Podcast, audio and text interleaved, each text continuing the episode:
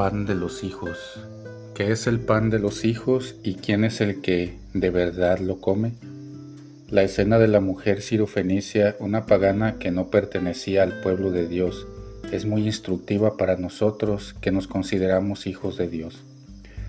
Los discípulos, como también la comunidad de Marcos, no habían captado el significado del pan de los hijos, y lo mismo sucede hoy a los buenos cristianos que cumplen todas sus prácticas religiosas, pero sin comprender el valor de ese pan que hay que compartir con los hermanos.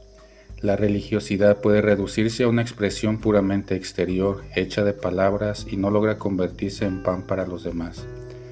A veces los paganos pueden tener más hambre del verdadero pan de Dios, como sucedía con aquella mujer, y lo obtienen, precisamente porque es un don de Dios. La fe en ese pan que faltaba a los discípulos es dada abundantemente a una pagana.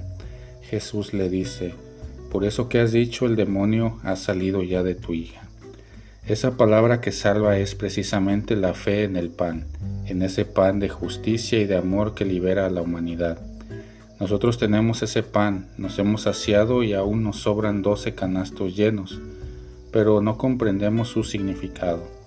Ese pan es el mismo Cristo que se da como liberación por todos y nosotros a veces impedimos su libre circulación teniéndolo encerrado en nuestros canastos, quizás aún con una gran veneración. En cambio, la mujer sirofenicia comprendía bien el poder de ese pan, sabía que bastaban las migajas para salvar a su hija.